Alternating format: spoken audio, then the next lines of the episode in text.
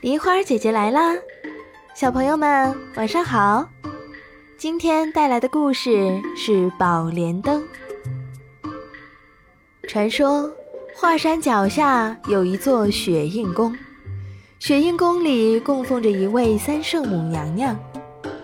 三圣母娘娘有一件神奇的法宝，叫宝莲灯。这盏宝莲灯有着无穷的法力。有一天。雪印宫里来了一名进京赶考的书生，叫刘彦昌。刘彦昌英俊的相貌、出众的文采，深深地吸引了三圣母。三圣母不知不觉的就喜欢上了他。不久之后，两人还结成了夫妻。在刘彦昌进京考试的时候，三圣母生了一个可爱的孩子，并取名叫做沉香。但是这件事被三圣母的哥哥二郎神知道了，要带领天兵天将去捉三圣母。二郎神气冲冲地来到了雪印宫，对三圣母说道：“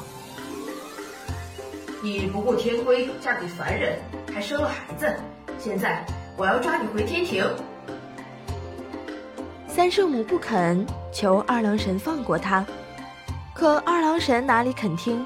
坚决要带三圣母去见玉帝，没办法，三圣母只好拿出宝莲灯来护身。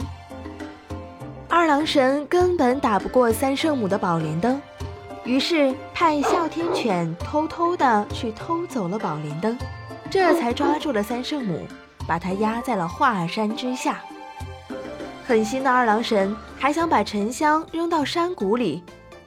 幸好霹雳大仙路过了山谷，救下了沉香，把沉香带回了自己住的仙人峰，教他本领。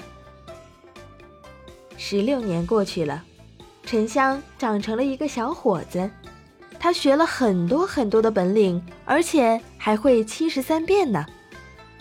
霹雳大仙见沉香武艺学成了，就把他的身世告诉了他。沉香一听，急得立刻就要去救母亲。霹雳大仙说：“你必须得先找到宝莲灯，再找到神斧，才能劈开华山，救出你母亲呐。”宝莲灯在哪里？神斧又在哪里？沉香着急地问。“啊，宝莲灯是你母亲的宝物，藏在二郎神的真君庙里。”你要想办法拿出宝莲灯来。神府呢，在昆仑山被三位天神看守着，他们法力高强，你必须得有宝莲灯的帮助，才能拿到神府啊！知道了，师傅，再苦再难，我也要把神符找到。沉香说完就出发了。沉香来到二郎神的真君庙。花费了一番力气和时间，才偷走了宝莲灯。沉香拿到了宝莲灯，又向昆仑山走去。那把威力巨大的神斧就藏在昆仑山的寒冰洞里。可沉香刚走进寒冰洞，就觉得自己快要被冻僵了。放弃吧，孩子。看守神府的天神说：“不。”我一定要救母亲出来，绝不放弃。”沉香坚持的说道。就这样，沉香的孝道感动了三位天神，他们让沉香取走了神斧。沉香扛着神斧来到华山，举起神斧就向华山的山峰砍去，就听。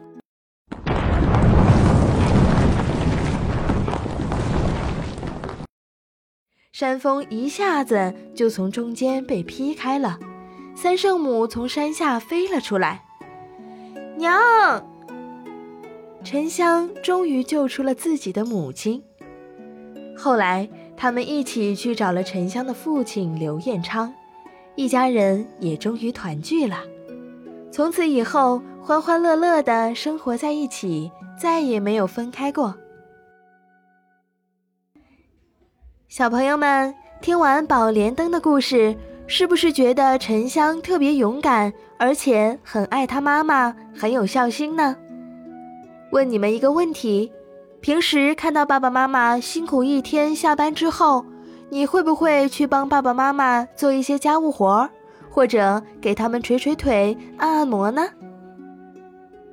爸爸妈妈呀，是这个世界上最爱我们的人，我们应该多去孝顺他们。平时呢，帮爸爸妈妈分担一些力所能及的家务活，听他们的话，少让他们操心。记住啦，一定要多关心爸爸妈妈。晚上等他们下班，可以给他们一个小惊喜，比如给他们洗脚，他们一定会非常开心的。今天的故事就讲到这里啦，小朋友们，今天的题目是：沉香救母亲需要哪两件宝物呢？留言告诉梨花姐姐，就有机会得到梨花姐姐精心准备的神秘小礼物哦。喜欢梨花姐姐的故事，别忘了点赞、分享、订阅哦。明晚八点，我们不见不散。